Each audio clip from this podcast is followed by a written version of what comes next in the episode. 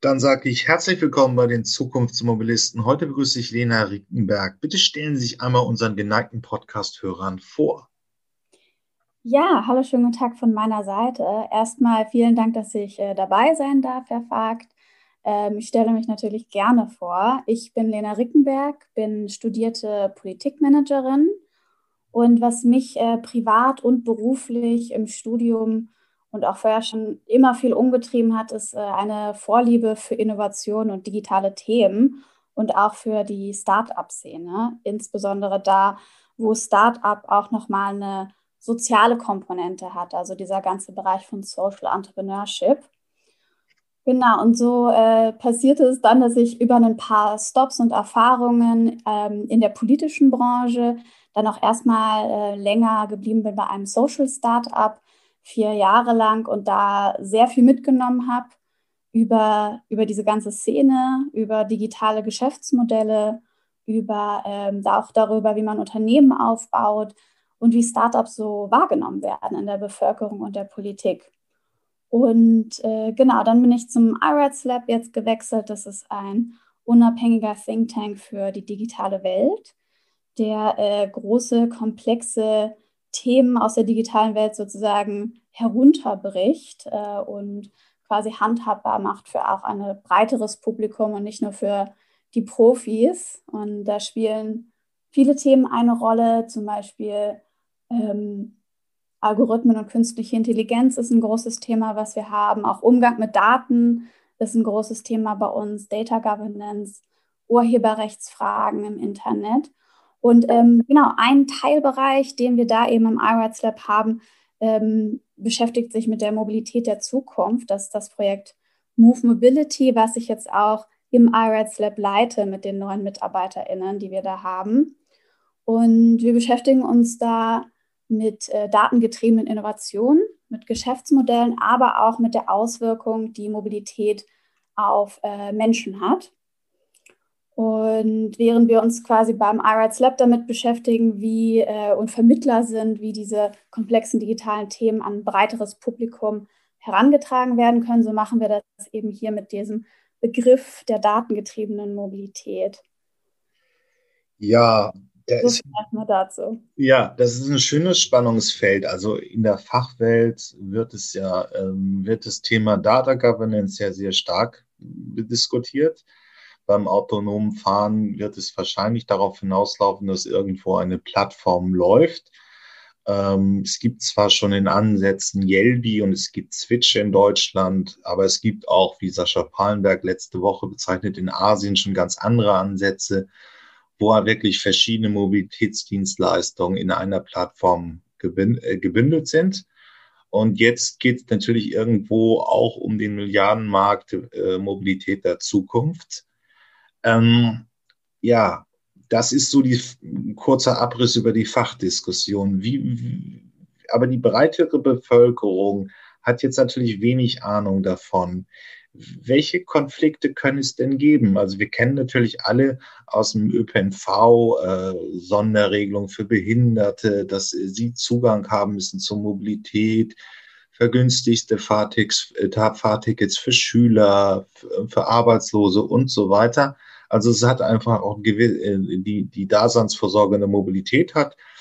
Jetzt in der analogen Welt natürlich eine soziale Ausprägung. Wie wird denn das in der Zukunft sein, wenn wir ja über eine Datenplattform, über ähm, äh, uns fortbewegen, dann auch immer mehr mit Automatisierung im Verkehr leben müssen? Was hat das für einen Normalbürger für eine Be Be Bedeutung? Hm. Also genau, für, für den normalen Bürger ist, glaube ich, äh, eine große, große Frage, die uns auch wichtig ist, äh, wo wir hingucken, ähm, wem gehören denn am Ende dann quasi diese Daten, die auch in diese Apps quasi reingespielt werden? Also wem gehören die Nutzungsdaten, die ich äh, zum Beispiel, wenn ich eine äh, Navigations-App benutze, wem gehören die eigentlich? Gehört es dann, gerade wenn die verschiedene äh, Anbieter quasi in einer Plattform bündeln, ähm, ist es dann dieser große Plattformanbieter, der diese Daten bekommt, oder ist es dann ähm, der einzelne Anbieter, der auf dieser Plattform äh, vertreten ist? das finde ich äh, eine spannende Frage. Das wird relevant werden. Und dann, wenn die autonomen Autos auch kommen, äh, vor allem wenn sie dann im Privatgebrauch sind, wer äh, hat denn dann eigentlich Zugriff auf meine Daten? Äh, an wen muss ich die quasi freigeben, damit das Auto ja auch irgendwie funktioniert und läuft und weiterentwickelt werden kann? Und wie funktioniert es zum Beispiel, wenn es einen Unfall gibt mit einem autonomen äh, Fahrzeug? Ähm, an wen müssen diese Daten dann rausgegeben werden? Können die an die Versicherung direkt übermittelt werden? Äh, wer ist da eigentlich noch involviert? Also ich denke, dass dieses äh, Thema oder dass es Konflikte noch geben wird, die ausgefochten werden müssen, was das Datenthema angeht.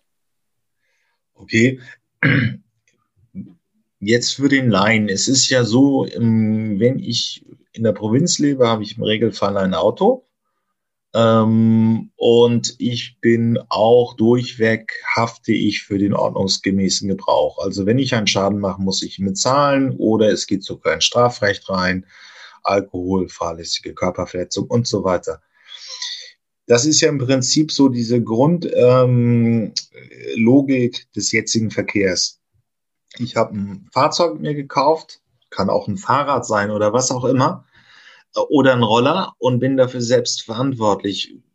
Ist es sehr plausibel anzunehmen, dass jetzt mit der Automatisierung eine kompletter Shift kommt in Richtung, ich bin dann irgendwie in 20, 25 Jahren, egal wo, nur noch Passagier. Also ich sitze in 20, 25 Jahren in einem automatisierten Fahrzeug von irgendjemandem betrieben und derjenige wird dann dafür verantwortlich gemacht, wenn etwas schief läuft und muss sich dafür auch dann natürlich versichern. Ist das jetzt so praktisch das Szenario, was für, äh, bevorsteht, Ihrer Meinung nach? Mhm. Also ich denke, wir werden ja erstmal in die unmittelbare Zukunft schauen. Was in 10, 20 Jahren ist, schauen wir dann mal. Aber die unmittelbare Zukunft ist ja, es gibt äh, einen Gesetzesvorschlag zum autonomen Fahren, der ja auch noch im äh, August wahrscheinlich verabschiedet werden soll und dann ähm, genau in die, äh, eben auch umgesetzt wird. Und da ähm, wird viel gesprochen, auch von Seiten des Ministeriums, darum, dass es erstmal um diese People Mover geht und gar nicht so sehr um den privaten eigenen Pkw. Und ähm, ich denke, dass da ähm, in den ersten äh, ja, Teststrecken und Strecken, die es dann auch geben wird, ähm, ja, Erfahrungswerte gesammelt werden, wie das bis jetzt schon funktioniert. Ähm, was passiert, wenn auch tatsächlich die ersten Unfälle geschehen sind, leider Gottes. Und ähm, auf dieser Basis wird es, denke ich, weiterentwickelt werden. Ich denke, dass da auch die Versicherer ganz genau hingucken zurzeit, was da alles passiert, auch mit diesem Gesetz. Und dass es dann, vermute ich mal, in 10, 20 Jahren auch eine ganz andere Art von Versicherung für solche People Mover und auch für solche ähm, privaten autonomen Fahrzeuge geben wird.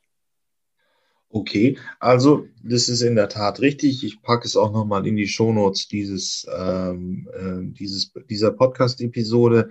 Wir haben jetzt ähm, als Gesetzentwurf, wahrscheinlich wird es vielleicht noch in dieser Legislaturperiode auch zu Gesetz, die Möglichkeit, eine Typenzulassung zu, vorzunehmen. Das ist so der Kernkomponente. Das heißt, die verschiedenen Anbieter könnten ein Fahrzeug, das sie haben, mal äh, zulassen und dann ein Gebiet, sagen wir mal, äh, der Klassiker wäre wahrscheinlich eine Strecke, die man immer vollkrankt, äh, vom Frankfurter Flughafen in die Innenstadt. Ähm, abgesperrter Bereich, also so Geofencing ist noch nicht direkt in der, äh, im, im öffentlichen Verkehr, aber es ist schon auf öffentlichen Straßen. Ähm, da setzt man diese People Mover dann ein spart wahrscheinlich, äh, man wird auch sehr viel sparen, weil der menschliche Fahrer da raus ist, weil die Fahrzeuge häufiger fahren lassen können. Ja, aber das ist dann noch Prinzip eine ganz normale Logik. So, also wenn ich mit der S-Bahn fahre, ist für die Versicherung die S-Bahn oder der, der, Verkehrsverbund, der die S-Bahn betreibt, zuständig und beim People Mover ist es ähnlich. Ich würde noch mal ganz kurz äh, dazwischen greifen und sagen, noch ist der Betrieb ja äh, von autonomen Fahrzeugen, von People Movern wesentlich höher. Und ich glaube, das ist auch nur eine Prognose von mir, wird es auch noch eine Weile so bleiben, bis da eben ein gewisser Standard äh, für solche Vor Fahrzeuge vorhanden ist, für die Hersteller.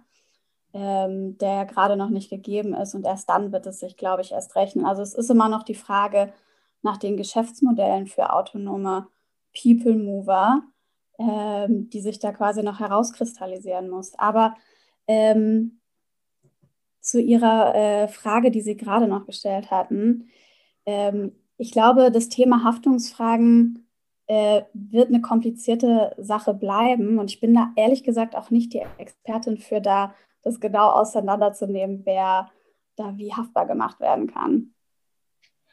Okay, aber bleibt ja dann die Frage, die gesellschaftliche Debatte, die dann ja sich auch im politischen mhm. Bereich zurückkoppeln wird, wird ja sehr gravierend werden. Ist ja sehr plausibel anzunehmen.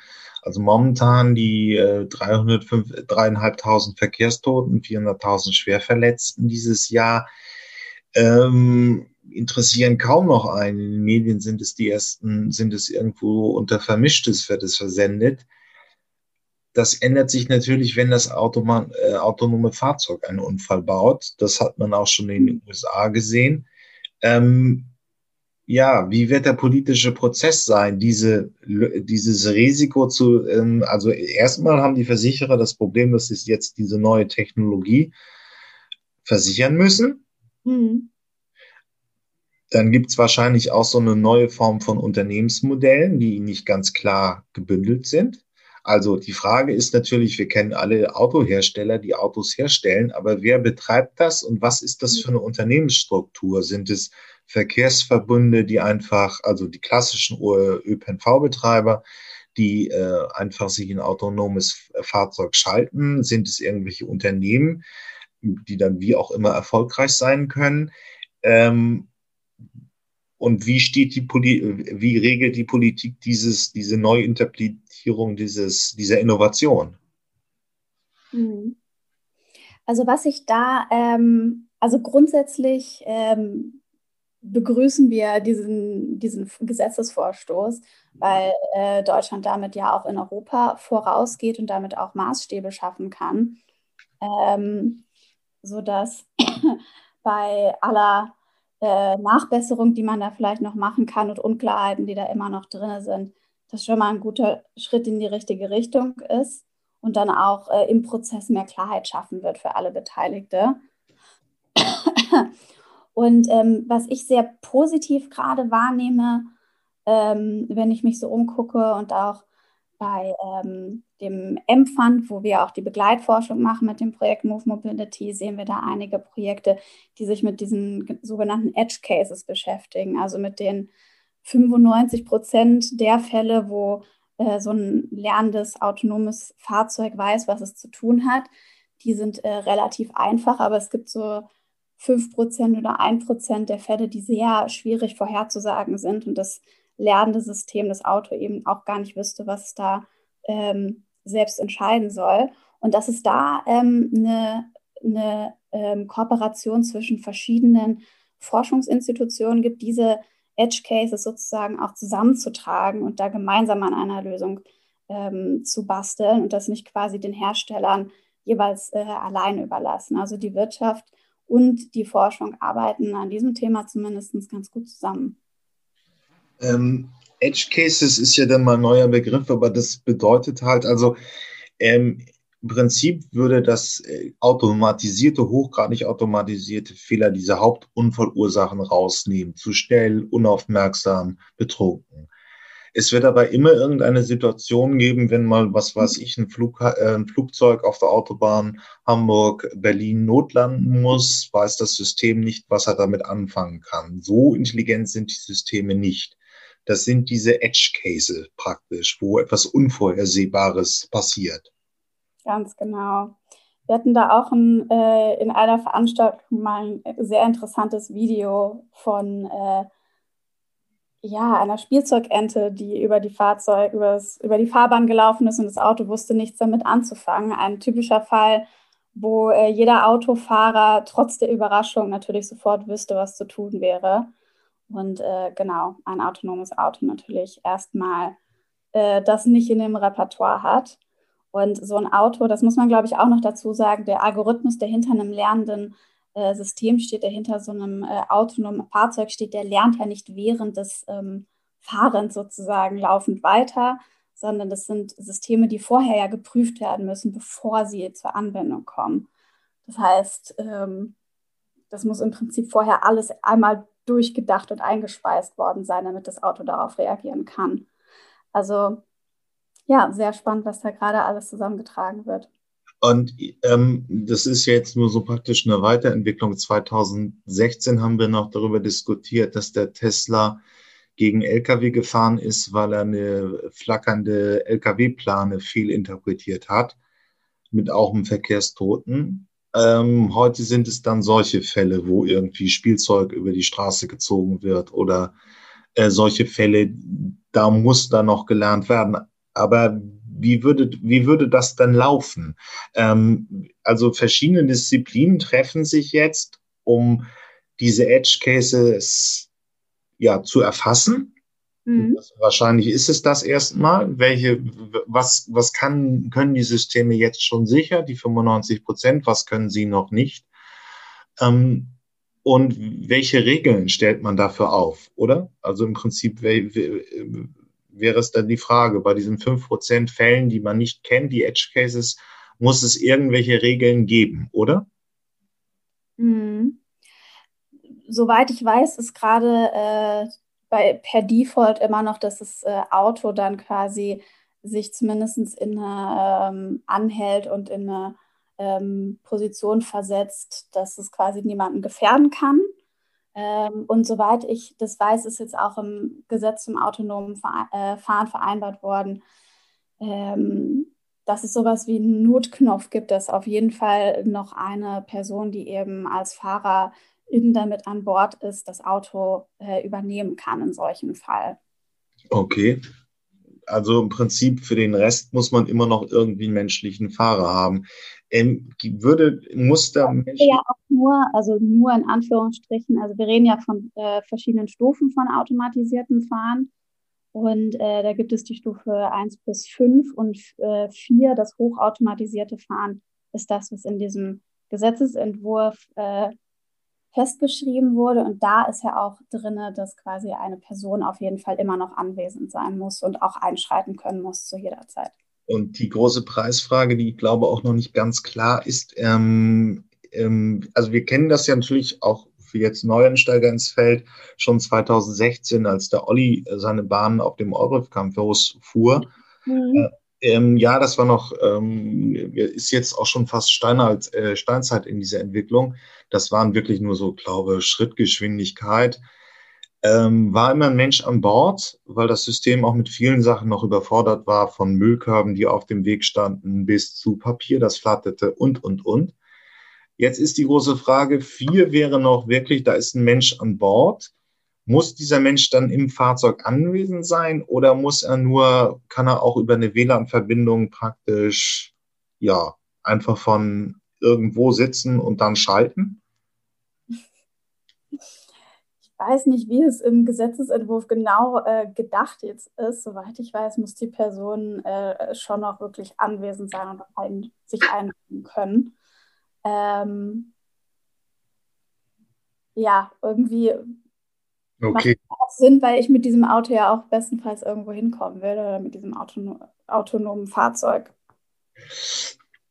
Okay, aber wenn wir jetzt die Fragen stellen, jetzt wird diese Entwicklung immer greifbarer. Wir haben also ähm, ja wahrscheinlich schon im Sommer, im Herbst ein Gesetz und die ersten Fahrzeuge fahren. Dann wird die Diskussion ja wahrscheinlich so langsam greifbarer. Ich hm, sehe jetzt noch nicht groß, dass äh, das Thema sich in den Medien etabliert. Ähm, das ist ja alles überschattet von Corona. Wir nehmen dieses Interview übrigens am 25.05. auf. Aber welche sozialen Konflikte könnten denn da entstehen, wenn jetzt in den nächsten Jahren die People Mover kommen?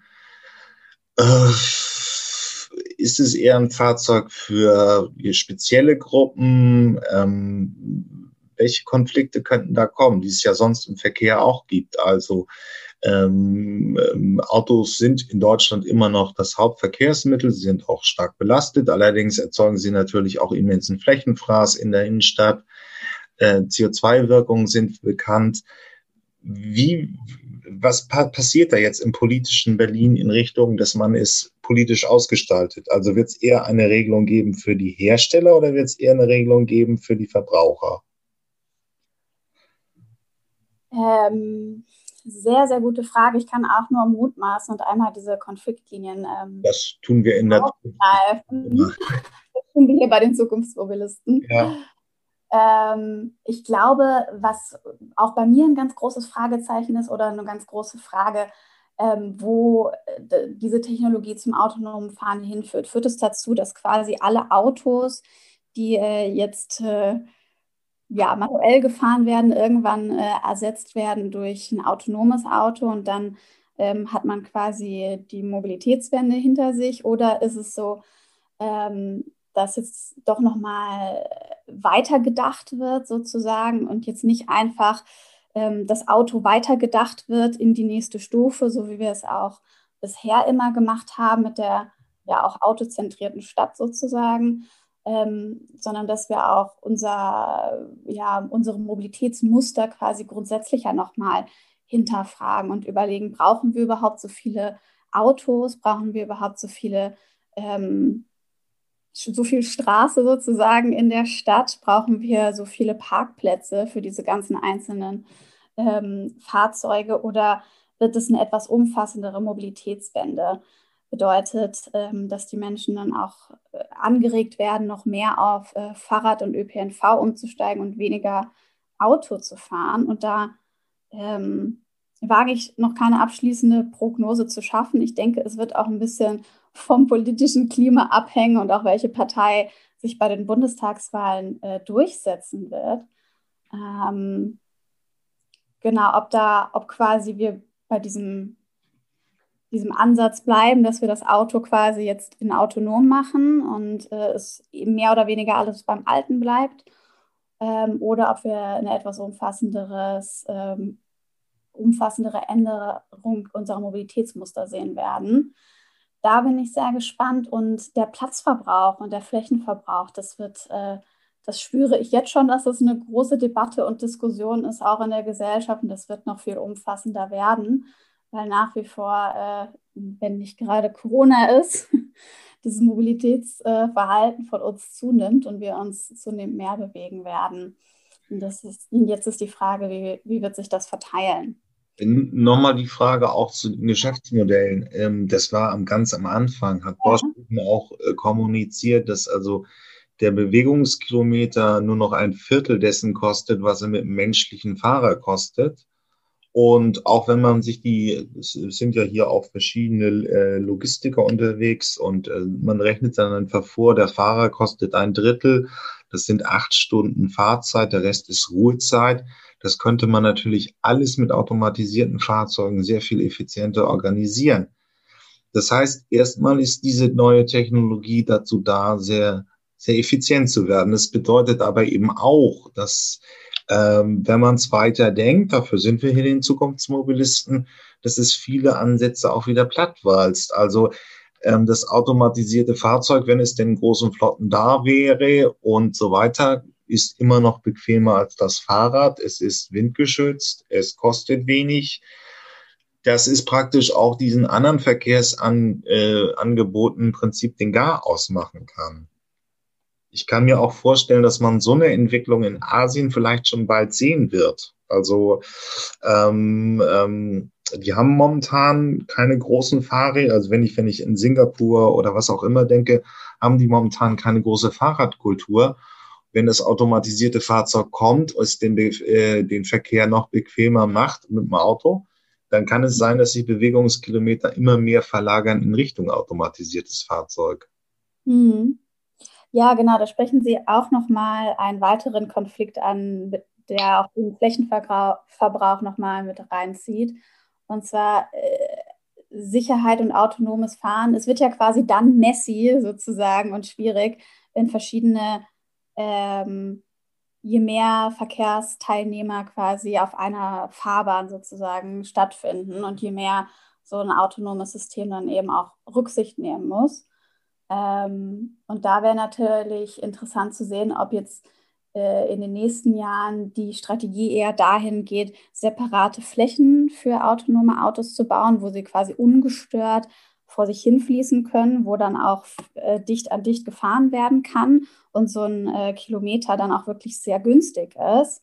Oder ob eher darauf gesetzt wird, wir bleiben dabei, dass quasi Leute privat äh, so ein autonomes Auto haben ähm, und das dann irgendwie in das bestehende System quasi integriert werden muss.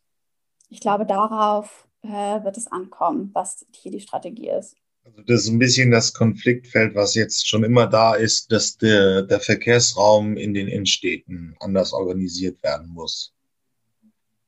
Ähm, weil halt da ist ja das Problem, als wenn ich, wenn ich jetzt wirklich große Linien in die Innenstädten baue, komme ich mit anderen Verkehrsangeboten wie den Bahnen oder mit der mit äh, den Busbetreibern ins Gehege. Genau, und das ist teilweise auch äh, der Vorteil in in Asien, den man hat und auch in chinesischen Städten, gerade bei, Out, äh, bei, bei Städten, die from scratch gebaut werden, kann man nämlich auch ähm, in, äh, in die Fahrflächen quasi schon das alles mit einbeziehen. man kann auch äh, Schilder schon smart machen, mit Sensoren ausstatten etc. Mhm.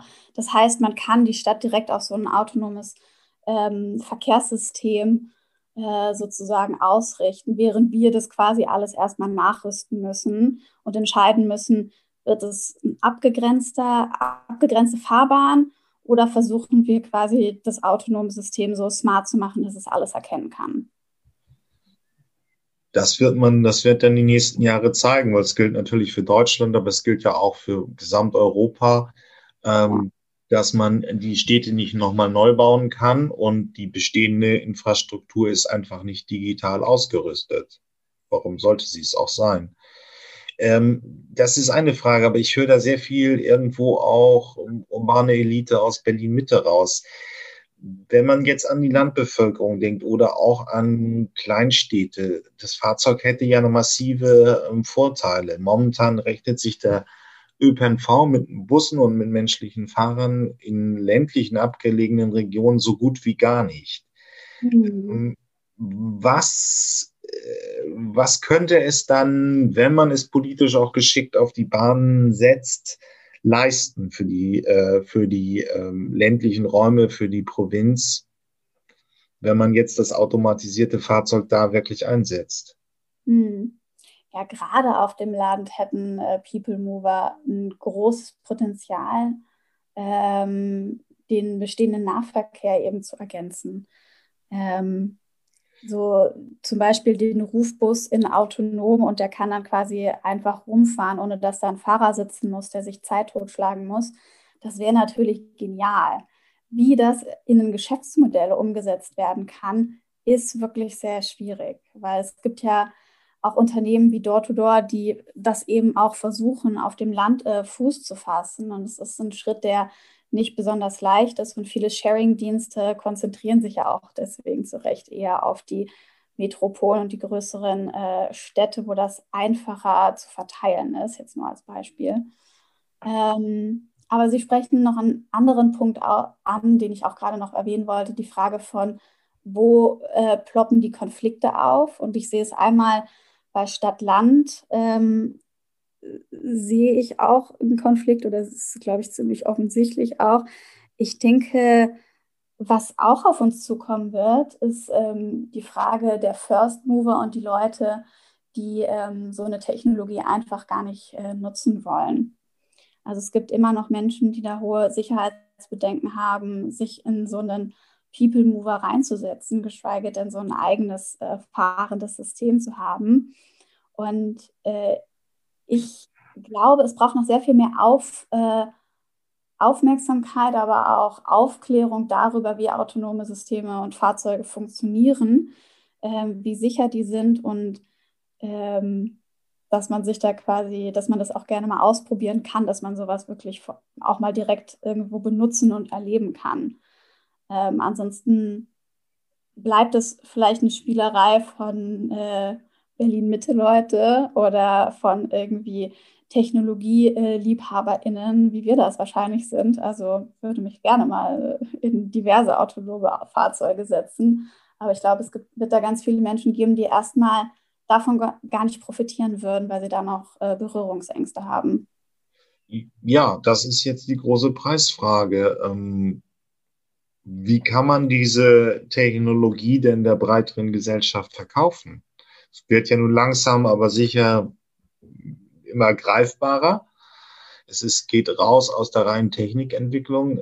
Mhm wie wären die Faktoren, dass man die Entwicklung eben begleitet? Ich will das nicht in eine positive äh, Disku also nicht mit einem positiven Touch reinbringen. Es kann natürlich einfach auch ähm, unter verschiedenen Punkten noch sehr schwierig bleiben. Also die Technologie kann den Verkehr mhm. sicher machen.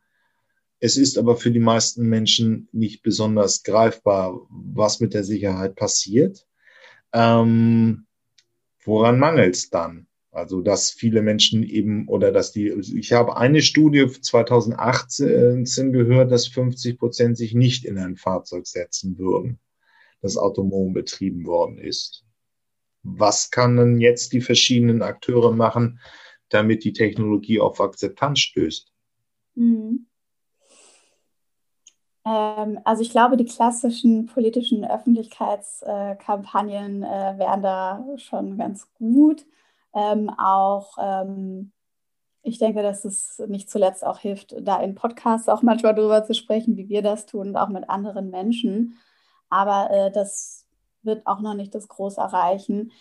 Ich glaube, es wird nur über das Überleben, äh, über das Erleben, nicht Überleben, äh, funktionieren können, ähm, wenn man sich dann auch ähm, mal in so ein Fahrzeug reinsetzen kann und erleben kann, wie das funktioniert und dass es jemandem erklärt. Also diese typischen ähm, Dinge wie auf dem EUREF Campus, dass man sich da reinsetzen kann, dass man sehen kann, wie es funktioniert, dass man vorspringen kann und sieht, dass das Ding auch wirklich anhält. Ähm, ich glaube, dass da so ein rein, rein wissensvermittelndes äh, Aufklären nicht unbedingt nur erfolgreich sein wird. Und da sind dann alle gefragt, die ähm, diese autonomen Fahrzeuge herstellen, aber auch Wissenschaftler und Wissenschaftlerinnen, die äh, sich mit dieser Technologie beschäftigen. Und ähm, ja, da mal auch wirklich die BürgerInnen zu einzuladen. Naja, hat es ja schon, also ich war nicht in Berlin, aber äh, auf mhm. der Straße des 17. Junis hat es ja schon mal es gab jetzt, wir haben viel über den Olli geredet, das war meiner Kenntnis einer der ersten in Europa 2016. Ähm, es hat das aber auch äh, irgendwann 2017, glaube ich, gab es insgesamt zwölf dieser Modellversuche in Europa, von Slowenien bis Frankreich. Ähm, der, der Versuch, der mir noch im Sinn bleibt, war wirklich schon auch der größere Hochlauf auf der Straße des 17. Junis, also des Arbeiteraufstands der DDR wo ein Fahrzeug fuhr und man konnte es als Normalbürger mal erproben. Sind die Erfahrungen da ganz gut oder sind sie eher schlecht, wenn man jetzt sagt, man muss diese Technologie irgendwie unters Volk bringen? Wie sind so diese äh, Ergebnisse? Ich weiß es tatsächlich nicht so genau. Ich habe äh, eine Freundin, die mir das aus Monheim erzählt hat. Da wird auch gerade ein autonomer People Mover benutzt und sie war sie meinte zu mir, sie wird sich in dieses Ding niemals reinsetzen, aber äh, es benutzen viele Menschen und die Abschlussstudie ist, soweit ich weiß, auch noch nicht da. Ähm, wenn mir sowas in die Hände kommt, dann werde ich das äh, gerne nochmal nachreichen. Ähm, ich wüsste jetzt nicht abschließend, wie bei solchen Versuchen die TeilnehmerInnen im Einzelnen darauf reagiert haben. Es ist ja auch eine, aber ich meine, was in der, was in der, ist, haben sich jetzt ein paar Wissenschaftler ein paar Gedanken gemacht und die Frage ist, was kommt bei dem Volk dann an? Also es ist ja halt, die statistische äh, Unfallreduktion ist, glaube ich, allseits akzeptiert. Nur das muss halt beim Bürger auch ankommen. Ja, und deswegen haben wir ja auch eine eine, äh, also mit Move Mobility haben wir auch Emmet ins Leben gerufen, eine ähm, Kommunikations- und Vernetzungsplattform für datengetriebene Mobilität, wo wir eben auch unter anderem äh, eine Serie äh, gestartet haben. Also wir haben da Artikel, auch einen Podcast, Datenvisualisierung und Veranstaltung. Und da haben wir zum Beispiel eine Reihe gestartet, wo wir über die einzelnen Teststrecken, äh, die es in Deutschland gibt, zum autonomen Fahren einmal berichten und was da alles getestet wird. Also ähm, wir sind da auch quasi bei, diese Ergebnisse, die in der Wissenschaft gesammelt werden, eben so aufzubereiten, dass äh, sie verstanden werden können. Also haben da zum Beispiel über das Testfeld auch in Düsseldorf geschrieben vor kurzem. Mhm. Das ist auch ein relativ größere, weil sie da versucht haben, nah an den Mischverkehr ranzukommen. Ähm, wir schauen mal, wie sich das Ganze entwickelt. Aber Mnet kommt natürlich auf die äh, äh, Shownotes dieser Episode. Aber sonst möchte ich mich für das Gespräch bedanken. Vielen Dank, Frau Riegenberg. Alles klar.